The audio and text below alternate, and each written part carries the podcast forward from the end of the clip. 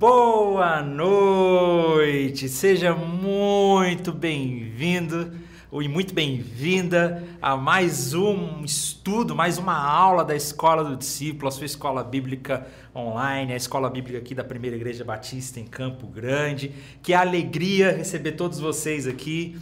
E nós estamos expondo e trabalhando e estudando o livro de Gênesis. Essa já é a nossa décima aula, né? E hoje nós vamos estudar principalmente o capítulo 22 de Gênesis. E antes de tudo, vamos orar, né? Vamos orar aqui. Deus, obrigado por essa oportunidade. Nós te louvamos.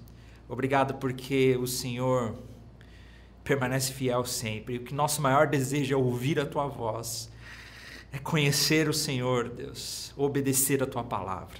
Se revele a nós, se mostre a nós através das Escrituras. É o que nós clamamos no nome poderoso de Cristo Jesus. Amém. Vamos começar então o nosso estudo de Gênesis. Antes de entrar no capítulo 22 propriamente dito, eu quero fazer um breve resumo, um resumo mesmo do capítulo 20 e do capítulo 21. Nós terminamos na última aula no capítulo 19 e eu gostaria muito de focar hoje no sacrifício que Deus pede para que Abraão faça com Isaac. Então eu quero passar bem rapidamente pelos capítulos 20 e 21, só fazer um breve resumo do que acontece. E o meu conselho é que vocês leiam em casa. Infelizmente não vai dar para a gente aprofundar tanto em todos os capítulos, em todos os textos, porque Gênesis tem 50 capítulos e eu quero focar naquelas histórias que são mais importantes e interessantes para a nossa vida hoje, tá bom? Mas vamos tentar passar pelo máximo possível. Resumindo então, no capítulo 20, acontece algumas mudanças, né? Primeiro, Abraão se muda para Gerar com Sara. Eu coloquei no mapinha aí esse círculo vermelho, só para você saber onde é Gerar. Isso faz todo sentido, porque como eu disse lá nas primeiras aulas, Abraão é um seminômade, né? Ele tem essa cultura de constante mudança. O povo de Abraão, Isaac, Jacó, todo o povo de Deus antes do exílio, do, do êxodo, eles são seminômades, eles não são sedentários, né? Sedentários no sentido de viver em cidades. Então faz todo sentido, ele se muda com Sara para a região de Gerar. Lá, Abraão cai no mesmo pecado que o Egito, lá do Egito. Ele mente a respeito da sua esposa, dizendo que ela era sua irmã. Era uma meia verdade, porque ela realmente era irmã por parte de pai, mas meias verdades continuam sendo mentira, tá, gente? Meias verdades também são mentira. Ele cai no mesmo erro do Egito, acontece a mesma coisa. O rei Abimeleque toma Sara para si, só que dessa vez parece que ele não teve relações com Sara. Lá no Egito, a gente parece que houve alguma coisa, mas aqui não, não teve relações com Sara. Deus revela o pecado antes para Abimeleque. E aí Abimeleque devolve Sara e Abraão comete o mesmo erro, ele faz aquele mesmo fraquejo na fé. Mas como sempre, Deus permanece sendo fiel às suas promessas. Mesmo com os nossos erros, Deus é fiel às suas promessas. E no capítulo 21, Deus cumpre a sua promessa. Resumidamente, no capítulo 21, nós temos Deus cumprindo a sua promessa e nasce Isaac, o filho da promessa que ele tanto prometeu que seria é, descendente de Abraão, pelo qual a promessa de Deus, da semente de Deus, se perpetuaria, que uma grande nação viria através de Ismael, que o Messias futuramente viria, perdão, através de Isaac.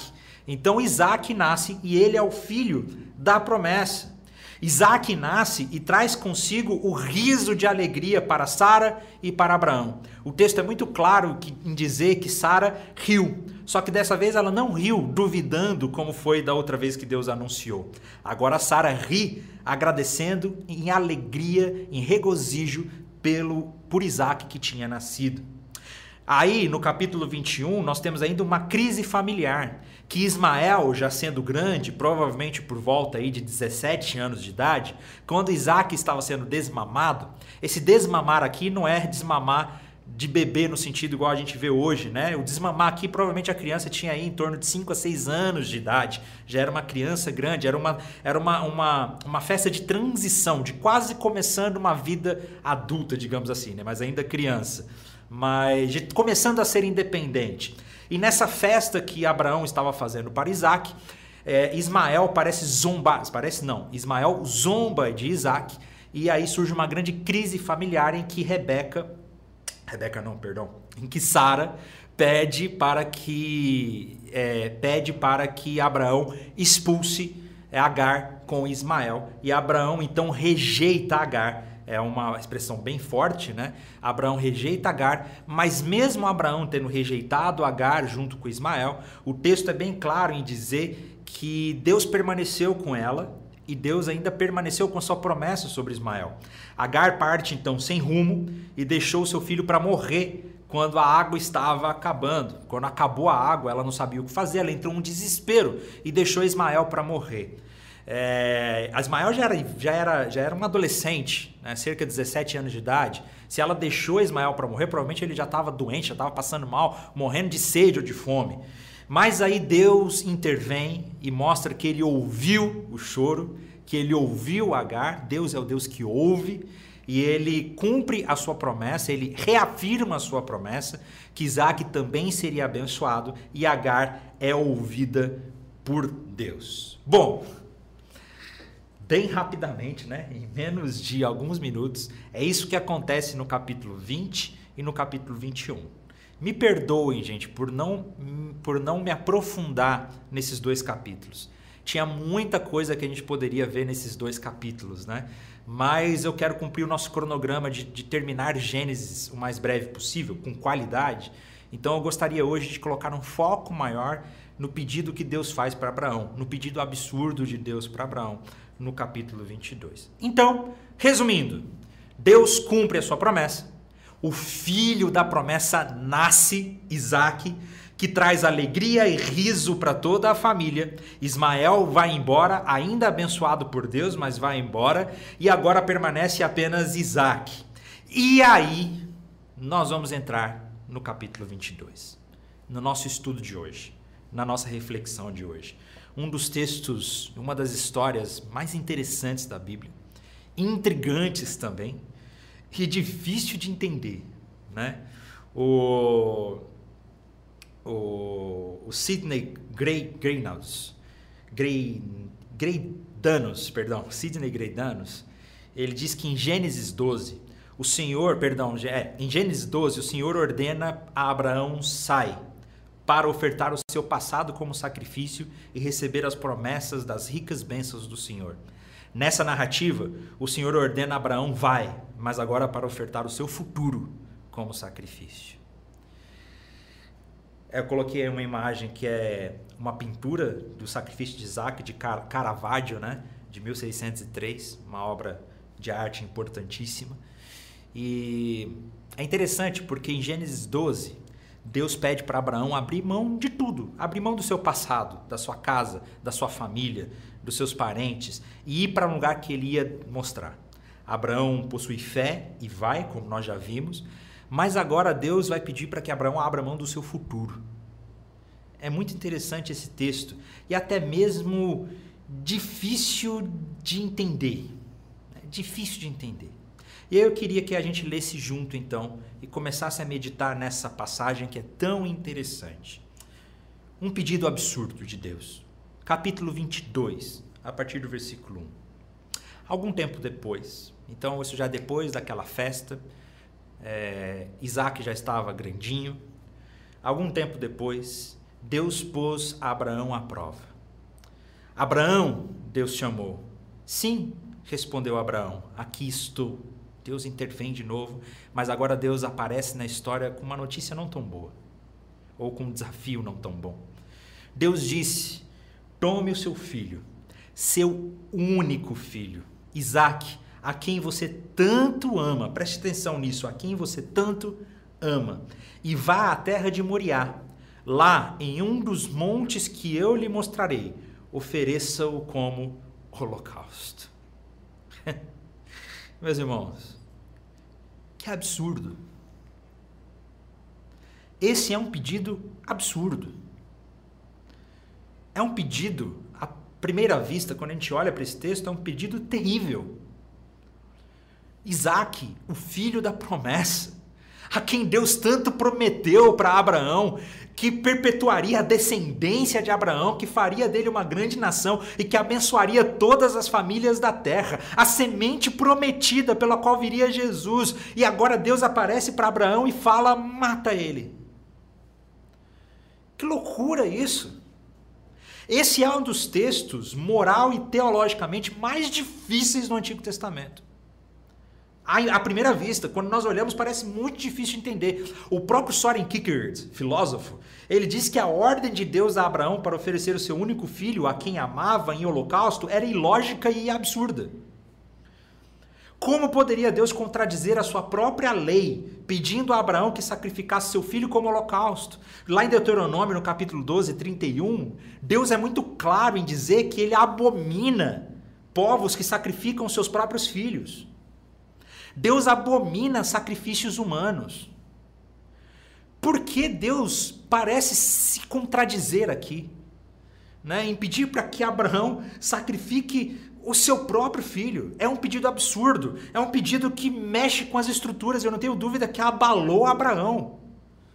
O que está acontecendo aqui? Qual é o objetivo de Deus? O que Deus deseja fazer com Abraão nesse momento? À primeira vista, esse texto realmente é muito difícil de entender. Mas quando nós começamos a entender a Bíblia como um todo, a gente começa a ver que Deus tinha um propósito muito específico nessa experiência com Abraão. Como eu já disse para vocês, as histórias da Bíblia, elas não são ali isoladas. As histórias da Bíblia, elas fazem parte de uma história ainda maior, da grande história de Deus da grande história de Deus para a humanidade que nós fazemos parte dessa história. E essa história nos aponta para uma história maior. Essa história nos aponta para o próprio Jesus. E eu gostaria de meditar um pouco nela para que a gente possa entender o que está acontecendo. Eu não creio que Deus seja um Deus simplesmente de fazer testes, sabe? Vou fazer um teste aqui. Ah, deixa eu fazer um teste aqui para ver se você me ama mesmo. Né? Deixa eu fazer um teste aqui. Eu não creio que Deus seja um Deus de testes nem com Abraão, nem com Jó, porque Jó também parece que houve um teste ali, mas quando a gente olha direitinho, não foi muito bem só um teste, Deus tinha um propósito muito específico com Abraão. Eu creio que Deus está querendo tratar Abraão aqui. Deus quer tratar o caráter de Abraão nesse momento. Tem algo muito mais profundo acontecendo nessa cena. Sabe por quê? Porque o texto é muito claro em dizer que Abraão pega Isaac, seu único filho. Interessante que Isaac não é o único filho de Abraão. Tem Ismael também. Mas o único filho, porque ele é o filho da promessa. Ele é o filho em que, nós, que Abraão pode colocar todas as suas expectativas, porque através dele todas as coisas darão certo. E Isaac é a evidência de que a vida de Abraão está tudo bem. Olha só, por meio de Isaac, né, eu coloquei o texto aí, por meio de Isaac, Abraão viria a ser uma grande nação. Sem Isaac, isso não poderia se realizar. Por intermédio de Isaac, Abraão se tornaria uma bênção para todas as famílias da terra. Sem Isaac, isso não poderia se realizar. Isaac era a incorporação de todas as promessas de Deus, era o ponto central de todas as esperanças de Abraão. E Deus agora lhe pede que o sacrifique sobre um altar como holocausto. Pede que Abraão converta o riso em fumaça. Pede que ele queime as pontes que estão diante de si, assim como queimou as que ficaram para trás. E caminhe apenas com Deus e confie exclusivamente em Deus. Dá para entender aqui, eu consigo visualizar aqui, que Deus está querendo tratar algo no coração de Abraão. Que Deus está querendo tratar a própria vida de Abraão. Porque Isaac, ele é a prefiguração do futuro de Abraão. Quando Abraão olha para Isaac, ele diz: Meu futuro está tudo bem, meu futuro está garantido.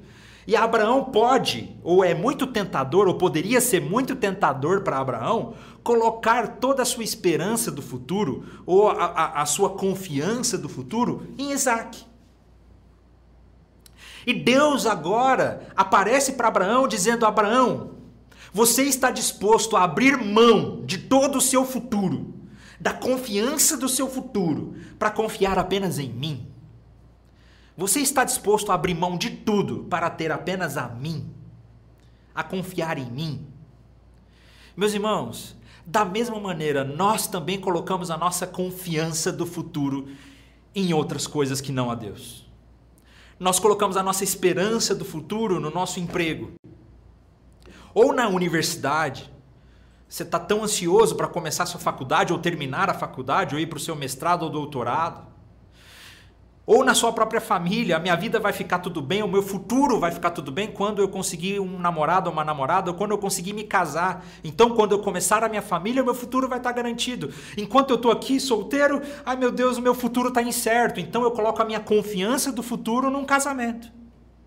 Ou então eu começo a colocar minha confiança do futuro no meu emprego. Eu preciso batalhar e eu preciso fazer de tudo para que eu seja promovido, para que meu salário aumente. Eu preciso me inteirar das tecnologias, de tudo que está acontecendo, porque senão minha vida está acabada. Eu preciso garantir o meu futuro. Eu preciso planejar o meu futuro.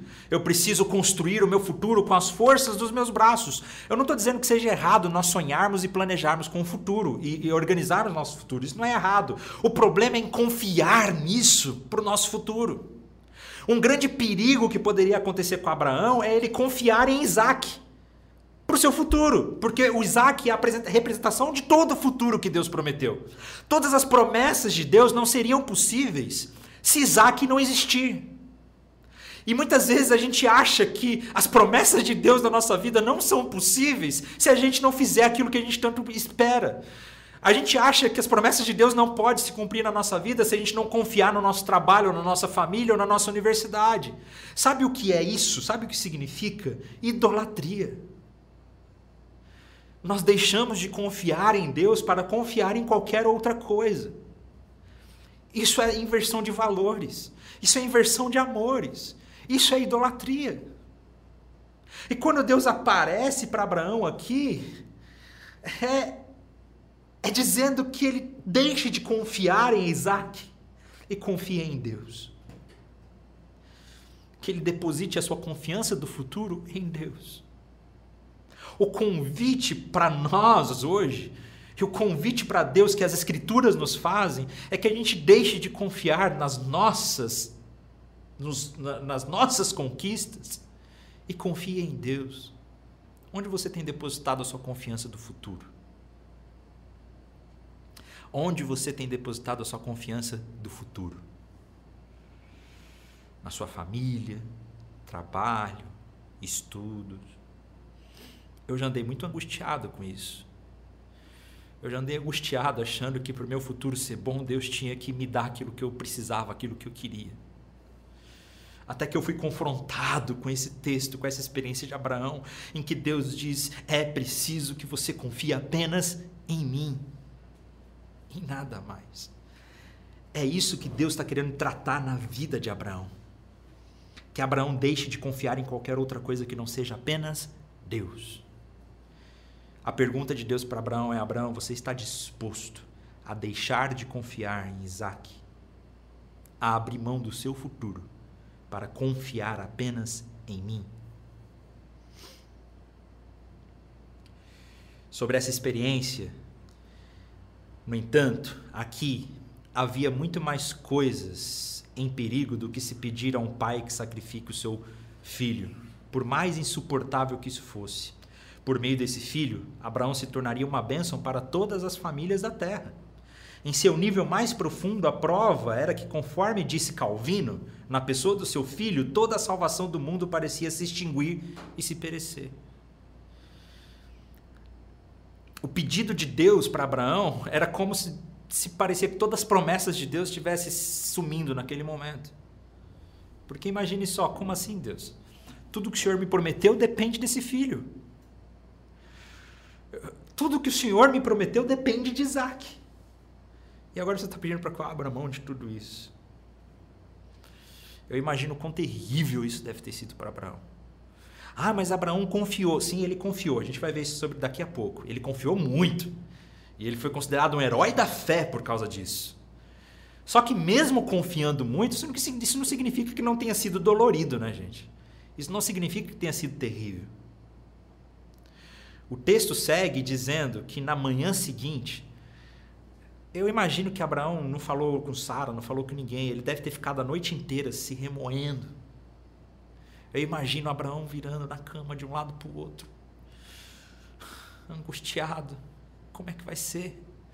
Sabe aquele momento em que parece que a gente não consegue ver como é que vai ser o futuro, mas que a gente precisa confiar em Deus? E que muitas vezes é difícil a gente colocar nossa confiança em Deus. Tantas vezes é difícil a gente colocar confiança em Deus que a gente tenta resolver o problema com as forças dos nossos braços. Abraão acho que aprendeu a lição. Abraão já tinha aprendido a lição. Porque quando Abraão tentou cumprir as promessas de Deus com as suas forças, e ele se deitou com Agar e veio Ismael, Deus foi lá e disse: Olha, você estava errado, cara. E aí veio o filho da promessa, veio Isaac. Então Abraão já aprendeu a lição. E agora Abraão vai ter que colocar em prática essa confiança. Ele vai ter que depositar essa confiança em Deus. Na manhã seguinte, Abraão se levantou cedo e preparou o seu jumento. Levou consigo dois dos seus servos e seu filho Isaque. Cortou a lenha para o fogo do holocausto e partiu para o lugar que Deus tinha indicado. No terceiro dia de viagem, Abraão levantou os olhos e viu o lugar de longe. Gente, é interessante que a Bíblia é uma obra de literatura incrível, em seus diversos gêneros literários. E o gênero narrativo de Gênesis é incrível também. E aqui o autor diminui o compasso. Ele diminui o compasso e ele, ele começa a dar detalhes, ele está aumentando o drama. É, é uma obra-prima de literatura para quem entende dessas coisas. Eu não entendo tanto, mas dá para perceber, e lendo as coisas, dá para perceber que é uma obra-prima de literatura isso aqui. Ele diminui o compasso, cria o drama, né? Do que vai acontecer, ele vai mesmo matar o seu próprio filho. E diz que ele separou, preparou o jumento e caminhou por três dias. Eu imagino que esses três dias devem ter sido devastadores. Devem ter sido terríveis. Caminhar durante três dias sem saber o que vai acontecer e tendo uma ordem para matar o próprio filho, para abrir mão do futuro e confiar apenas em Deus. João Calvino, sobre esse texto, ele comenta o seguinte: Deus compele-o a revolver na mente essa execução durante três dias inteiros. Isso tendia a fazê-lo perseverar, para que não obedecesse a Deus meramente por impulso repetindo, repentino, Disso fica evidente que o seu amor a Deus foi confirmado por tal constância, que não seria afetado por nenhuma mudança de circunstância. Cara, é demais isso. Deus faz questão que Abraão caminhe por três dias para que ele permaneça constante na sua confiança. Porque como a gente é inconstante na nossa confiança com Deus, hein? Quantas vezes nós somos inconstantes em confiar em Deus? Hoje eu estou confiante. Hoje eu confio em Deus. Amanhã eu já estou chorando. Deus me ama e a gente não consegue mais confiar em Deus. Deus faz com que Abraão caminhe três dias para que aquilo fique revolvendo na cabeça dele. Para que ele tenha perseverança e não desista, para que não seja por emoção. Mas Abraão, ele está disposto a pedir, a, a fazer o que Deus pediu para ele fazer. Um pedido aparentemente absurdo. Muito absurdo. No versículo 5, algo interessantíssimo acontece. Abraão diz para os seus servos: Fiquem aqui com o jumento, disse ele aos servos. O rapaz e eu, rapaz, então não era uma criancinha. Isaac aqui já era um adolescente, um pré-adolescente. O rapaz e eu iremos mais adiante. Vamos adorar e depois voltaremos. Fica a pergunta: será que Abraão aqui ele está fazendo uma mentira branca, né? Aquela, aquela, aquela mentira branda para evitar que Isaac fique, né? Tipo assim, é, não, a gente vai voltar, mas ele sabe que não vai voltar. Tipo, tipo quando a mãe fala na volta a gente compra. Sabe? Será que é esse tipo de coisa que Abraão está fazendo? Ou aqui Abraão realmente acredita que vai voltar? Eu creio, e a Bíblia nos dá a entender, que Abraão começou a realmente a confiar em Deus. Que ele viu que aquele pedido era um absurdo, mas ele começou a confiar em Deus. E nós vamos ver que Abraão ele realmente acreditava que ele voltaria com Isaac, mas ele não sabia como, mas ele acreditava. Ele começou a acreditar que Deus era fiel para cumprir a promessa dele. É, é isso que Deus estava fazendo. Deus estava pedindo para Abraão deixar de confiar em Isaac e confiar nele. E aqui Abraão começa a confiar em Deus. Ele confia em Deus. E aí nós vamos ver lá em Hebreus, lá no Novo Testamento, olha o que o autor de Hebreus diz lá no capítulo 11, no versículo 17, sobre Abraão. Pela fé, Abraão, ao ser posto à prova, ofereceu Isaac como sacrifício. Abraão, que havia recebido as promessas, estava disposto a sacrificar seu único filho, embora Deus lhe tivesse dito: Isaac é o filho a quem depende a sua descendência. Olha isso, concluiu que se Isaac morresse, Deus tinha poder para trazê-lo de volta à vida. E em certo sentido recebeu seu filho de volta aos mortos.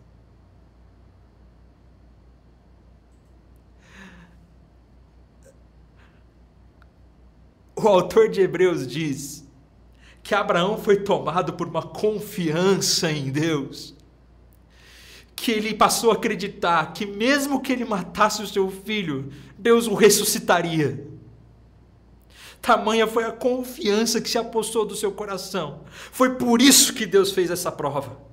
Deus não estava simplesmente trocando, é, tro, é, fazendo um teste com Abraão. Deus estava colocando o coração de Abraão no lugar certo. Deus estava fazendo com que Abraão deixasse de confiar no seu futuro, no seu filho, nas coisas dele, para que confiasse apenas em Deus. Esse é o desejo de Deus na sua vida, meu irmão. É isso que Deus quer fazer com você. O desejo de Deus é reorganizar o seu coração, é colocar o seu coração no lugar certo de novo, é fazer com que você deixe de confiar no seu trabalho, na sua família, nos seus estudos, em qualquer que seja aquilo que você tem depositado a sua confiança e confie em Deus. Confia em Deus. Confia que nós temos vida plena em Deus, que nós já temos tudo que nós precisamos em Deus. Essa confiança que Ele espera de nós. Confiança de vida plena, confiança de vida eterna, confiança de alegria, mesmo em meio às dores, confiança de alegria e satisfação plena. A confiança que faz com que a gente sinta satisfação a tal ponto de o autor de Tiago dizer que nós podemos nos regozijar e nos alegrar nas mais diversas tribulações. Essa é a confiança que nós precisamos. Pare de se angustiar. Você não precisa mais ficar angustiado porque parece que sua vida não está andando. Quem disse que sua vida não está andando? É Deus quem cuida da sua vida. Deus já tem. Inclusive, a Paulinha Marosa, nossa professora da Escola do Discípulo, postou um texto essa semana, se vocês quiserem ver no Instagram dela lá, que, que o, o nosso futuro para Deus é, é tão claro como o nosso passado é para nós. Que o tempo de espera, se você está esperando alguma coisa, o tempo de espera ele é essencial. E muitas vezes o tempo de espera que você está vivendo, sabe essa angústia que talvez você esteja passando porque sua vida ainda não resolveu, porque você não sabe o que vai ser do seu futuro? É possível que você esteja vivendo esse momento justamente para que os seus amores sejam recalibrados e para que Deus coloque em ordem de novo e para que você deixe de confiar naquilo que você estava confiando e comece a confiar apenas em Deus, para que não haja ídolos no seu coração. Para que os ídolos sejam derrubados, para que os ídolos sejam sacrificados. Talvez seja por isso que você esteja vivendo um momento de espera. Versículo 20, perdão, capítulo 22, ainda mais versículos 6 e 8. Abraão pôs a lenha para o holocausto nos ombros de Isaac, e ele próprio levou o fogo e a faca. Enquanto os dois caminhavam juntos, Isaac se virou para Abraão e disse: Pai, sim, meu filho, respondeu Abraão. Temos o fogo a lenha, disse Isaac, mas onde está o cordeiro para o holocausto? Nossa, imagina que essa facada, essa, essa, essa pergunta foi como uma facada no coração de Abraão, um punhal traspassando ele. E Abraão joga para conta de Deus. Ele diz: Deus providenciará o cordeiro. Deus proverá. Eu não sei como é que vai ser. Eu não sei o que vai acontecer. Mas Deus vai prover. Deus proverá para o holocausto, meu filho, respondeu Abraão e continuaram a caminhar juntos. Nós estamos vivendo um período terrível, né? Eu não aguento mais essa pandemia. Eu não aguento mais ouvir notícia de gente morrendo.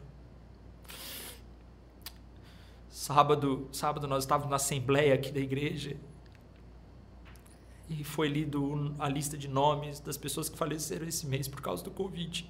Eu não aguento mais. Não aguento mais. Que tempo difícil que a gente está vivendo. Ou que talvez você esteja vivendo que situações difíceis nós vivemos. Mas eu posso dizer uma coisa: eu não entendo, eu não compreendo, eu não sei o que está acontecendo, eu não sei o que Deus quer com isso. Mas eu confio. Eu confio que Deus proverá. Deus proverá. Deus vai providenciar o substituto, Deus vai providenciar a salvação, Deus vai providenciar aquilo que nós precisamos confiança de Abraão estava aí, Deus providenciará. O Westerman, ele diz que Abraão, Abraão responde a Isaac indicando Deus como aquele que vai responder à pergunta. Ele não o engana, mas simplesmente aponta-lhe para uma possibilidade daquilo que para si mesmo, já que a ordem partiu de Deus, é um fato. Está tá errado aí. Ele, por assim dizer, devolve a bola para o campo de Deus. Deus proverá. Abraão não tem a resposta. E ele não engana o seu filho. Ele simplesmente diz: Deus é quem vai resolver. Se Deus mandou, ele vai pagar a conta. É ele quem vai fazer tudo isso. Quando chegaram ao lugar que Deus havia indicado, interessante que o autor diminui a cadência aqui para mostrar o drama, né? Abraão construiu um altar, arrumou a lenha sobre ele, em seguida amarrou seu filho, olha quanto detalhe, amarrou seu filho Isaac e o colocou no altar sobre a lenha. Então pegou a faca para sacrificar o filho. Nesse momento, o anjo do Senhor o chamou do céu: Abraão, Abraão, aqui estou, respondeu Abraão. Não toque no rapaz disse o anjo, não lhe faça mal algum. Agora sei que você teme a Deus. O temor aqui não é de medo de Deus, é temer no sentido de agora ele confia completamente em Deus e tem completa, completa é, é, consciência de quem Deus é. Confia em Deus de fato e obedece a Deus de fato. Não me negou nem mesmo seu filho, seu único filho. Então Abraão levantou os olhos e viu um carneiro preso pelos chifres num arbusto. Pegou o carneiro e ofereceu como holocausto em lugar do seu filho. Abraão chamou aquele lugar de Javé Jirê, Deus proverá. O Senhor provê. Até hoje, as pessoas usam esse nome como provérbio: no monte do Senhor se providenciará. Que texto lindo! Abraão, ele é fiel a Deus, ele confia em Deus e ele obedece a Deus. E no momento em que ele vai sacrificar o seu próprio filho, Deus o intervém. E o anjo diz que ele não era necessário que isso acontecesse. E ele providencia um cordeiro. E o cordeiro que Deus providenciou morre no lugar de Isaac. Não só Isaac. Agora preste, eu gostaria que vocês prestassem muita atenção nisso. Não só Isaac. Lembra o que Isaac representa?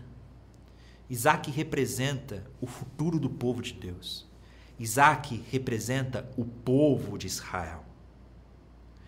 Então, Isaac vive, a promessa de Deus vive, o povo de Israel vive porque um cordeiro morreu no lugar deles. Meu irmão, isso faz parte de uma história muito maior. Isso nos aponta para algo muito maior. É interessante que o texto diz, até hoje, né, o autor diz, até hoje o povo diz que no monte do Senhor se providenciará. Até hoje quem? Os leitores da época de, Gênesis. Eu imagino, por exemplo, o poder que essa história teve no Êxodo.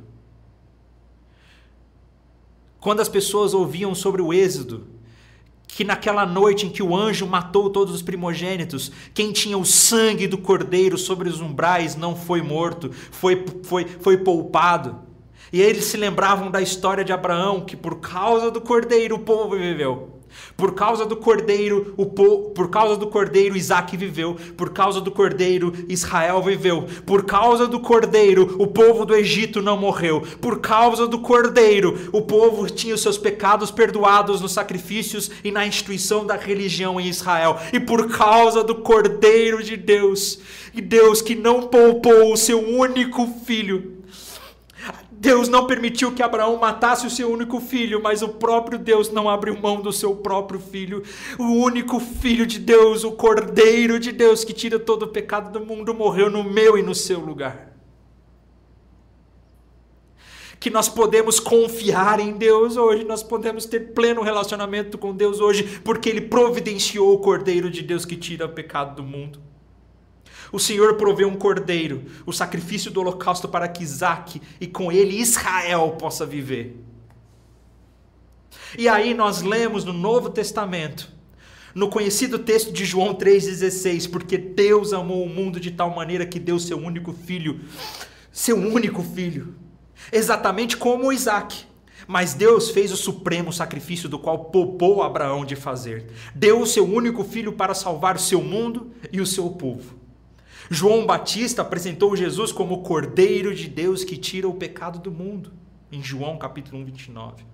O próprio Jesus proclamou que veio para dar vida em resgate por muitos. Jesus é agora o Cordeiro sacrificial que morreu pelos pecados do povo de Deus. Meu irmão,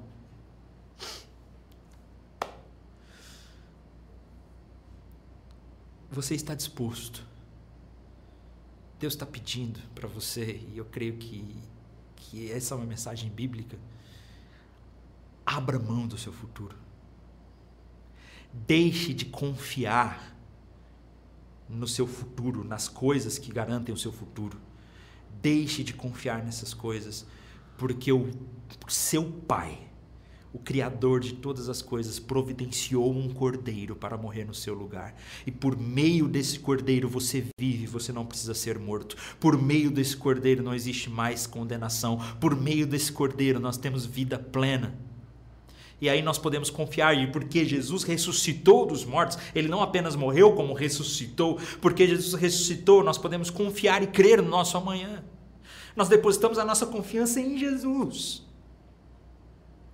Não importa se eu nunca me casar, não importa se eu não for promovido, não importa se eu não conseguir concluir aquela faculdade, não importa, porque a minha confiança está em Deus e Ele é a fonte da minha alegria. A alegria do Senhor é a minha força. Nele eu tenho tudo o que eu preciso e Ele provê e cuida da minha vida. O Senhor proverá. O Senhor proverá. Você crê nisso? Você crê que o Senhor proverá?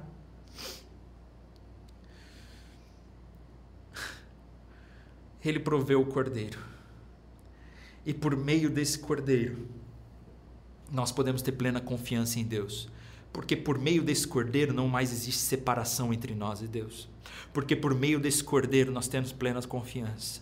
E para encerrar a nossa reflexão de hoje, para encerrar a nossa aula de hoje, eu gostaria de lembrar e de reler com você Romanos. Romanos capítulo 8, em que o apóstolo Paulo diz algo tão incrível que podemos dizer diante de coisas tão maravilhosas? Se Deus é por nós, quem será contra nós? Se ele não poupou nem mesmo seu próprio filho, mas o entregou por todos nós, acaso não nos dará todas as outras coisas? Quem se atreve a acusar os escolhidos de Deus? Ninguém, pois o próprio Deus nos declara justos diante dele. Quem nos condenará então? Ninguém, pois Cristo Jesus morreu e ressuscitou e está sentado no lugar de honra à direita de Deus, intercedendo por nós. O que nos separará do amor de Cristo? Serão aflições ou calamidades, perseguições ou fome, miséria, perigo ou ameaças de morte? Mas apesar de tudo isso, somos mais que vencedores por meio daquele que nos amou. E estou convencido Estou convencido, olha essa confiança. É daí que vem a nossa confiança. Estou convencido de que nem morte, nem vida, nem anjos, nem demônios, nem o que existe hoje, nem o que virá no futuro, nem poderes, nem altura e nem profundidade, nada em toda a criação jamais poderá nos separar do amor de Deus revelado em Cristo Jesus, nosso Senhor. Aleluia. Dá vontade de sair pulando aqui. Sair gritando. Ah. Meu irmão, por que, que você tem confiado em outras coisas? Se nós temos essa confiança. Se nós podemos confiar no Cristo. No Deus que se encarnou e morreu por nós. Que não poupou o seu próprio filho. Que texto maravilhoso. Que lições maravilhosas. Como Deus é bom. Como Deus é maravilhoso. Tá bom, gente? Eu preciso encerrar porque nós estamos ainda com toque de recolher aqui em Campo Grande e, e eu preciso encerrar aqui. Eu quero agradecer a todos que participaram. Amém, gente? Deus abençoe vocês então. Fiquem na graça, na paz do Senhor Jesus. Até semana que vem. Semana que vem estamos de volta com a morte de Sara e o sepultamento de Sara.